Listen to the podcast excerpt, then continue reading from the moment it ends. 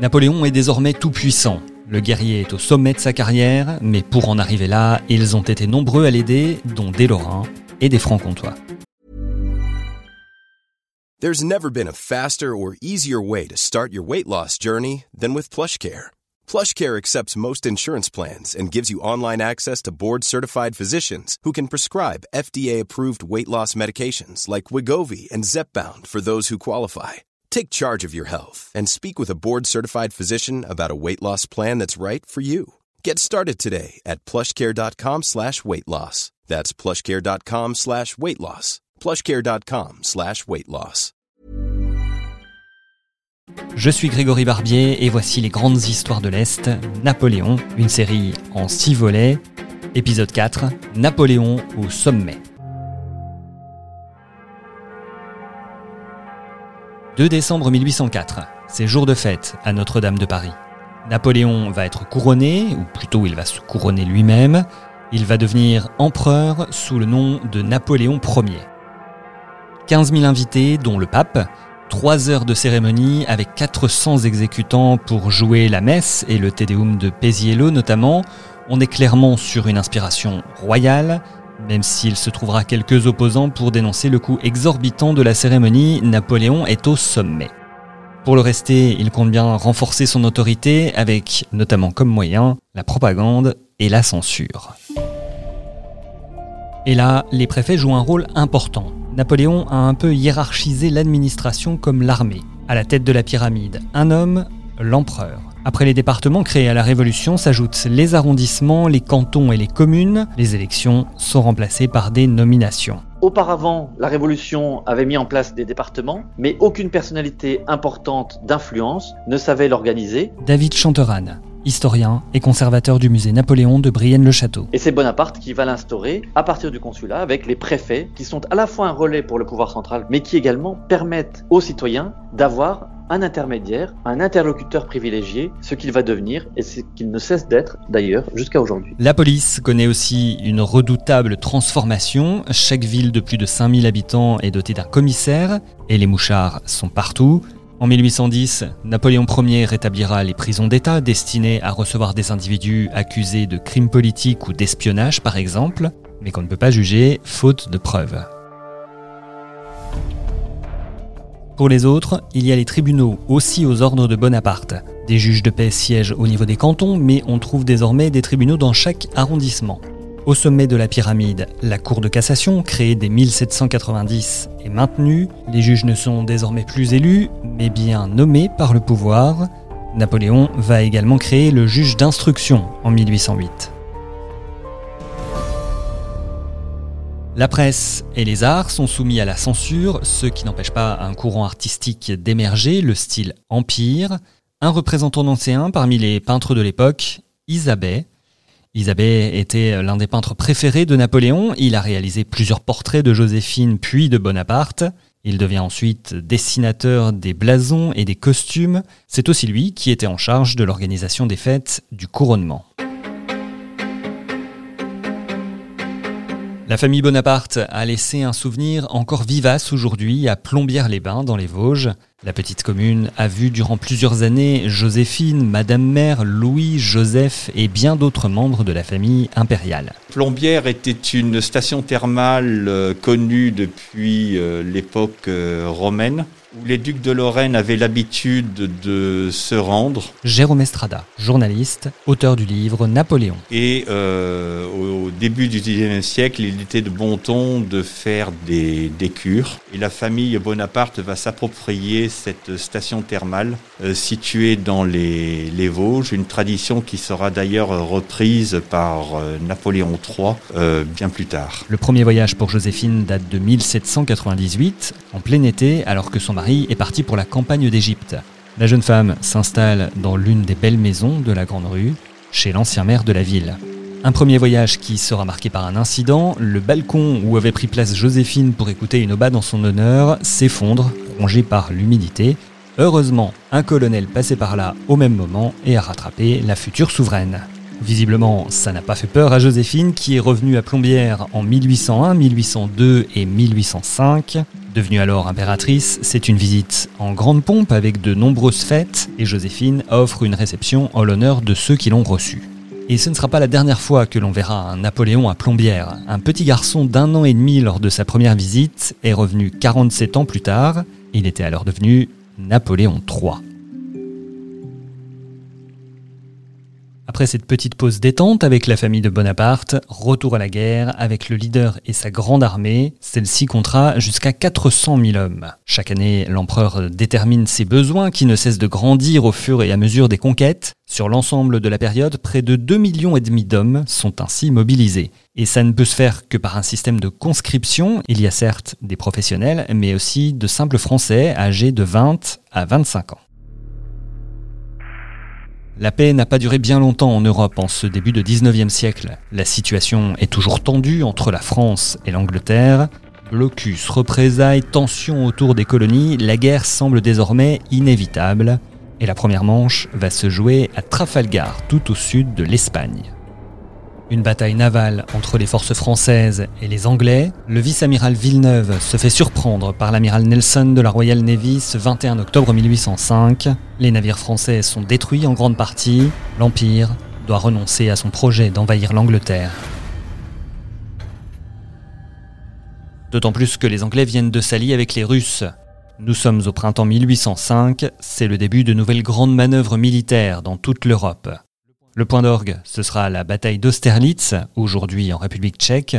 Une victoire mythique suffisamment importante pour qu'avec le fer des canons ennemis, on érige une colonne à la gloire de l'empereur, place Vendôme, à Paris. Euh, les guerres, puis les différents conflits dirigés par Louis XIV, puis Louis XV, n'ont pas permis finalement de s'impliquer à la différence justement des batailles de la Révolution, du Consulat et de l'Empire, qui ne sont rendues possibles que par un élément très important qui est la conscription. Ça veut dire que lorsque vous avez 18 ans, vous êtes appelé sous les drapeaux et vous devez servir votre pays. Et cet élément-là montre bien que la population est directement impliquée. Les campagnes militaires sont euh, expliquées, racontées par ce qu'on appelle notamment le bulletin de la Grande Armée, qui est diffusé dans toutes les campagnes et qui permet de suivre le parcours du fils, du père ou des cousins qui sont envoyés sur les champs de bataille euh, à travers l'Europe. Ça a permis à des générations entières d'être marquées par ces épisodes et en particulier euh, par des grandes batailles euh, comme Austerlitz. Donc c'est rentré dans l'imaginaire collectif et ça on le doit à l'implication des populations, ce qui n'était pas le cas auparavant. Suivront des victoires du côté de Berlin et puis la difficile campagne de Pologne. Napoléon s'installe à Varsovie et finit par vaincre l'armée du russe Alexandre Ier en 1807 après plusieurs mois de combat. Alors vous allez me dire, ce sont les grandes histoires de l'Est, il est bien gentil de nous parler des victoires de Napoléon, mais quel rôle ont joué nos régions là-dedans? Eh bien, un rôle plus important que ce que vous imaginez sans doute. Certains noms de militaires qui accompagnent Napoléon, vous les connaissez forcément. Duroc, le maréchal Oudinot, Excellence, Axo, Kellerman, Claude Victor Perrin, Pajol. Aujourd'hui, ce sont devenus des noms de rues, de places que l'on prononce tous les jours. Mais à la base, ce sont avant tout des seigneurs de la guerre. La Lorraine et, la, Franche-Comté, puis on ajouterait l'Alsace d'ailleurs, sont vraiment trois régions qui vont beaucoup donner de militaires pour plein de raisons. Euh, vraiment, nos, régions, Lorraine euh, et Franche-Comté, euh, sont, celles qui vont donner beaucoup de soldats déjà et beaucoup après d'officiers et de maréchaux. Le Nancéien Antoine Drouot, par exemple, dont Napoléon fera l'éloge à la fin de sa vie. Chef de bataillon à l'état-major de la Grande Armée, il jouera un rôle déterminant à Wagram en pilonnant les Autrichiens avec une centaine de canons. En 1813, il est choisi comme aide de camp de l'empereur et il restera fidèle à Napoléon jusqu'à la fin. Pourquoi j'ai un petit attachement pour Drouot, qui lui pourtant n'est pas maréchal, contrairement à Dioudino, euh, Thierry Chauffat, président des Vosges napoléoniennes et maître de conférences en sciences politiques. D'abord parce que sa carrière commence plus lentement peut-être que les autres, qu'il a peut-être pas eu de chance, en fait, il est sous les yeux de Napoléon à partir de 1809 seulement. Et pourquoi je parle de Drouot? Parce que pour moi, Drouot, c'est l'homme. Certes, c'est un général, c'est un général d'artillerie, euh, c'est un savant aussi, hein. mais euh, l'homme est plus important que, le militaire. C'est quelqu'un de, de, modeste, de pieux, d'effacé, de généreux. C'est quelqu'un qui vraiment est prêt à tout donner, et pour son empereur, et pour sa patrie, et pour sa famille, et pour ses proches, et pour ses soldats. Drouot, il est, aussi célèbre à Nancy, il, il a sa statue place, euh, place Canocourt Léopold que tout le monde peut voir. Je vous parlais aussi de Géraud Duroc, qui a donné son nom à la place principale de sa ville natale, Pont-à-Mousson. Là aussi, sa fidélité et son dévouement à Napoléon ont été exemplaires. Il a connu le futur empereur dès l'épisode de Toulon et l'a accompagné en Italie, en Égypte, et il était partie prenante du coup d'État du 18 Brumaire.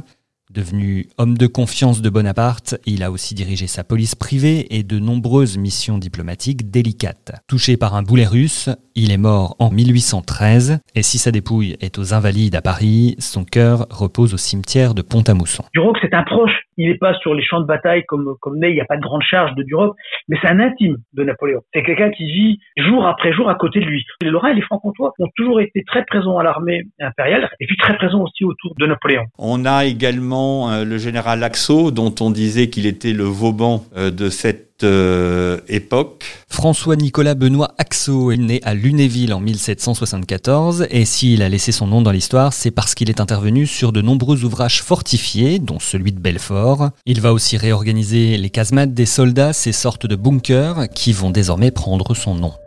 On pourrait aussi s'étendre sur le parcours du bisontin Pajol, légende de la cavalerie. On pourrait parler de Claude Victor Perrin, ce Vosgien qui, simple grenadier en 1792, est devenu maréchal 15 ans plus tard.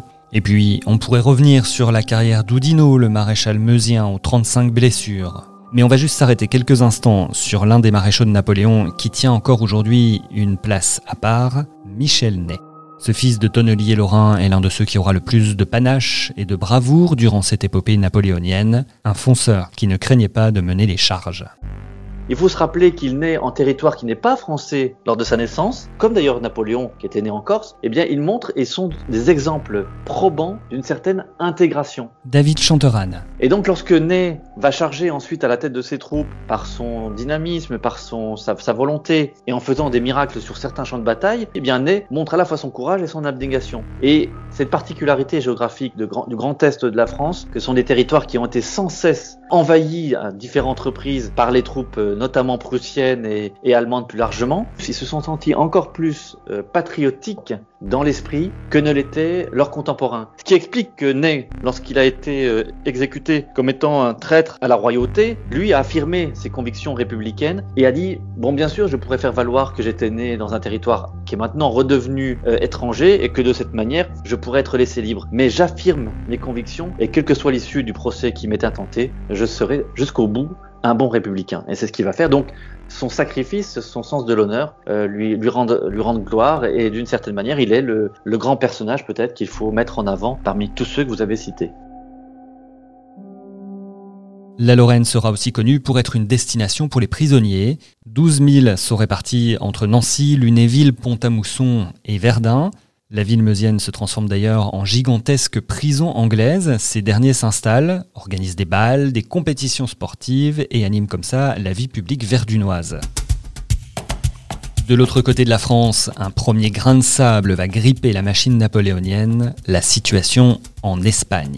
Le pays était d'abord un allié avec un but, se partager le Portugal un peu trop proche de l'Angleterre. Mais quand les troupes françaises vont s'installer dans le pays et que Napoléon va placer son frère à la tête de l'Espagne, la situation va s'envenimer. Les affrontements dureront 5 ans, de 1808 à 1813.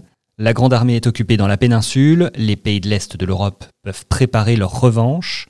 Ce sera bientôt l'heure de la campagne de Russie qui verra la chute de Napoléon. Mais ça, c'est pour le prochain épisode. C'était le quatrième volet des grandes histoires de l'Est consacré à Napoléon, une série en six épisodes. Pour l'écrire, je me suis basé sur le livre Napoléon de Jérôme Estrada aux éditions Est républicain, républicain lorrain, Vosges Matin. Retrouvez-nous sur Apple Podcast, Podcast Addict, mais aussi sur Spotify et Deezer. Et rendez-vous pour l'épisode 5, La chute de l'empereur.